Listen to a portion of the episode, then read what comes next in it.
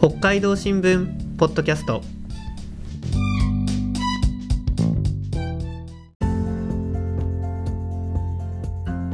始まりました。北海道新聞ポッドキャスト。このポッドキャストでは記者が北海道新聞の記事について取材時のこぼれ話や裏話を交えてお話ししていきます。この放送は経済部の佐藤奈々子と高橋智也と山口まりえが担当します今回は山口記者が執筆した1月14日配信の北の食トレンド餅をテーマにお送りします。よろしくお願いします。よろしくお願いします。さて新年一発目のポッドキャストですね。改めまして本年もどうぞよろしくお願いいたします。よろしくお願いします。佐藤さん高橋さんえー、新年からねいろいろとちょっとニュースの多い年になりましたけれども、ね、大変なとこもあったと思うんですけども、年始は何かこう年明けらしいものを召し上がりましたか、いやもちろん食べました。おせち、うん、お寿司。あいいですね。いいね。たくさん美味しい。普段食べない。ごちそう。食べました。いや僕もあの実家に帰ってですね、あのまあ、母が作ったこう煮物だったり、まあ、おせち黒豆とか数の子とか、もう満喫しました。美味しかったですね。いいすねはいいや実は私ですね新年早々体調崩しまして そうです。マジですか？1月1日に気づいたらだるいみたいな。あ、えもう大大変なお正月を迎えましてあの実は買っておいたお餅に大変助けられました。なんかこうぐったりして元気ななかったりとかしても、うん、こうなんか汁物にお雑煮風にお餅入れて柔らかくして食べたりとか、うん、なんかオーブンで焼いて海苔巻いて、うん、砂糖醤油につけて食べるみたいな。そう。いうお餅だったら食べられるみたいなこう年明けを迎えましたね。なかなかこう新年早々風邪をひくというのも 厳しいですね。はい、まあ、ただですね今回の記事お餅という記事にぴったりというかななんかやらせっぽいというか もう本当に風邪をひいたのかという気も。なんか自分でも餅の記事をねね書いておいてこんなことあるのかって感じだったんですけど。じゃあそんなお餅お二人は召し上がりましたか？お正月いやそれが食べてなくって、ん、なんかプラスアルファな感じがしてしまってお餅って。結局お寿司とか白米とかおせち食べてたらお腹いっぱいになっちゃって、まあ、お餅まではちょっとなかなか食べる機会がなかったですね。確かに。日常で食べる機会が少ないかなっていう気がするんですが、うちはあのお正月はやっぱ食べますね。大体こう今年で言うとお雑煮ですね、うん、とか食べて美味しかったんですけど、まあやっぱなかなかお正月以外は食べないかなという印象はありますね。うんうん、まあ、そうですよね。うん、やっぱ餅はお正月向けにしか買わない。さらにねこうお若い方の餅餅離れみたいな。やっぱこういうのはいずれもここ最近のこう大きな傾向のようなんですね。でこれをこうなんとかできないものかというのが今回の記事の趣旨です。えなんとかできないのか。そもそもなんでなんとかしようとしないといけないんですか？あの実はですね餅の原料であるあのもち米ですね、うん、あの作付け面積と生産量が一番全国で一番多いのが北海道なんです。あの国内の餅の消費が落ち込んでいくっていうことは餅をもち米を生産されている農業者さんそこに関わる農協さんだったり北連さんだったりその農業団体さんにこうじわじわと影響を与えますよね。で北海道はその収量が多い分、うん、そういう影響も避けられないというふうに言われてます。うん、確かにそうですね。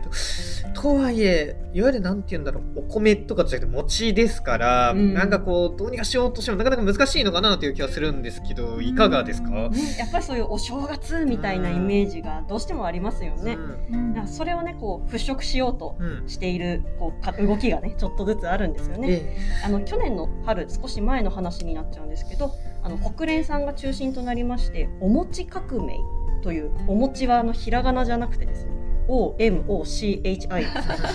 アルファベット書きであのおしゃれな感じで取り組みをスタートされました。はい、あの北海道内のお菓子屋さんだったりスーパーさんが協力してですね、うん、春らしいお餅を使ったお菓子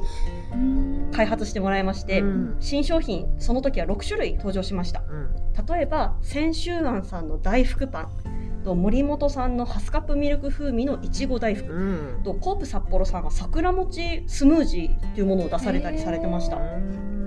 千秋庵さんの大福パン、うんうん、丸い今井札幌店の地下にありますよね。うんうん、そうです白い。あの白いやつ。いやあれ見てて美味しそうだなっ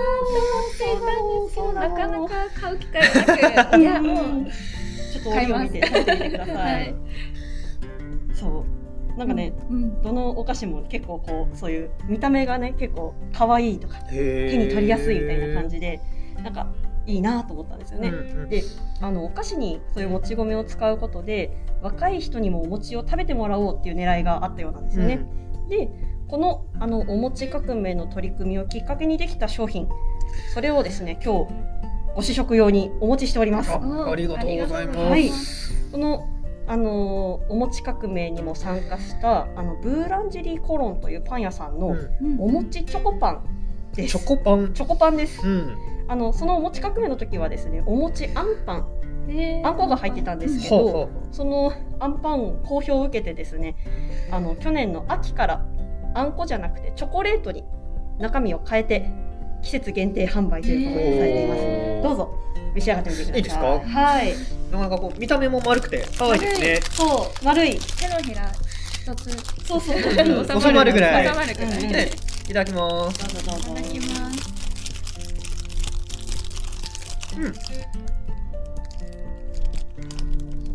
うん。うん。美味しい。思ったよりすごい柔らかい。うん、そう、柔らかい。ちゃんともう餅が見えますね、パンの中に。柔らかいし、こうチョコの甘みがしっとりと包むというか、うんうんうんうん、でなんかこうお腹にもたまりそうな味でいいですね。いやチョコレートとすごいあって美味しいですね。なんかアンパン昨年春に、うんうん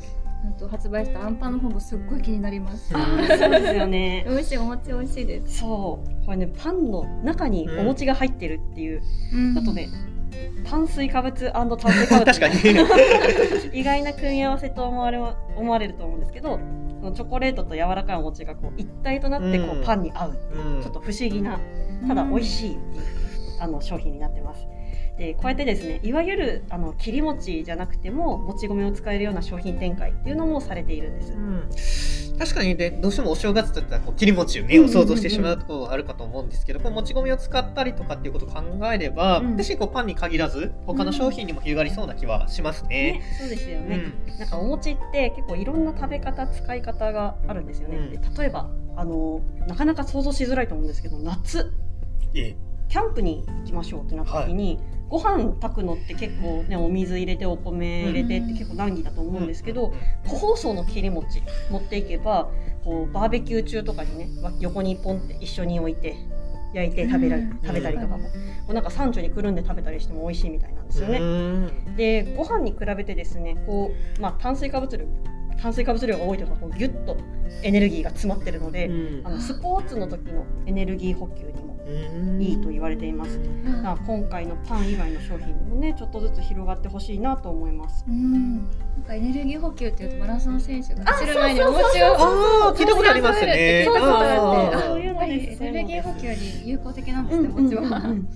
ところでお餅って日持ちするイメージがないんですが。ね、なんか冷蔵庫入れたら硬くなっちゃったりとか,、まあ、そこら辺ちょっとまあ、長持ちしないというところに難しいんじゃないかなと思うんですけど、うんうん、確かにあの大きい袋でこう個細なってなかったりとかあの今日かな？ちょうどあこれ収録が1月11日なんですけど今日がちょうど鏡開きでして。うん。こう鏡開きでこう鏡餅を切ったようなお餅だったりするとできるだけ早く食べた方がいいですよね、やっぱちょっと生ものなので。ただですね大手メーカーさんの商品ではあの個包装のお餅あの大きい袋を割った後にこうまたビニール小さい1個ずつこう袋に入っているような個包装のお餅だったら賞味期限が2年間あるものもあります。2年間 ,2 年間はすごい長いですね。あの取材をした切り餅メーカーさんあの岩見沢に佐藤の切り餅さんって工場を持ってるんですけど、そこのメーカーさんによるとですねあの正月に余った餅の食べ方を教えてと言われるのが辛い。切実。結構これが切なさがありますね。印象に残った一言でして、確かにそうですよね。そもそも2年持つんだから、変な話今年買った餅来年の正月まで余裕で食べられちゃうんですよね、でもそうお正月に余ったから今すぐ消費しないといけないっていうことはもう全然ないんですよね、個包装だったら。だからお正月以外にもその春夏秋冬ですねいろんな食べ方でゆっくり楽しんでほしいって話していたのがとても印象的でした買ってみたお餅のね賞味期限ちょっとチェックしてみてもいいかもしれないですね。やっぱりなんかこれまでお餅って本当にそのまま焼いたりだとか、まあ、お雑煮とかちょっとワンパターンだったような 気がしてたのでちょっとこれを機にね他のレシピもちょっといろいろ試してみたいなっていうふうに思いましたね。ねそれこそその佐藤の切り餅さんのホームページだったり、うん、ではこうアレンジレシピみたいなと公開されてたりあの動画投稿サイトで人気の料理研究家さん、ちょっとお名前挙げちゃうとリュウジさんってあの、うん。はいはい、片手にハイボールを持ってあいいですね有名動画を撮ってやっている方が、その佐藤の切り餅使ったレシピ動画上げてたりするんですよね。そういうこういろんな方法でお餅の食べ方を紹介してます。それこそあの餅明太子チーズの春巻きとか、うん豚肉とお餅を合わせたチヂミとかこうなんかこれまでのその餅のイメージを覆すというか、うん、あこんな食べ方できちゃうんだみたいなものもあります。なのでこう普段の食卓でですねこう餅を使った料理みたいなのを試してみてはいかがでしょうかとと考えております。ぜひ試してみてください。はい今回の北の食トレンド餅の記事は1月14日に北海道新聞デジタルに掲載します北の食トレンドで検索していただくとアクセスできますぜひ会員登録して読んでください次回の北海道新聞ポッドキャストはニュースの時間で北の食トレンドでは椎茸についてお送りする予定です北の食トレンドを担当する経済部は X 旧 Twitter でも美味しい北海道の食べ物について発信していますよろしければアカウントのフォローや記事のリポスト感想のコメントなどもよろしくお願いします。それでは皆さん、さようなら。さようなら。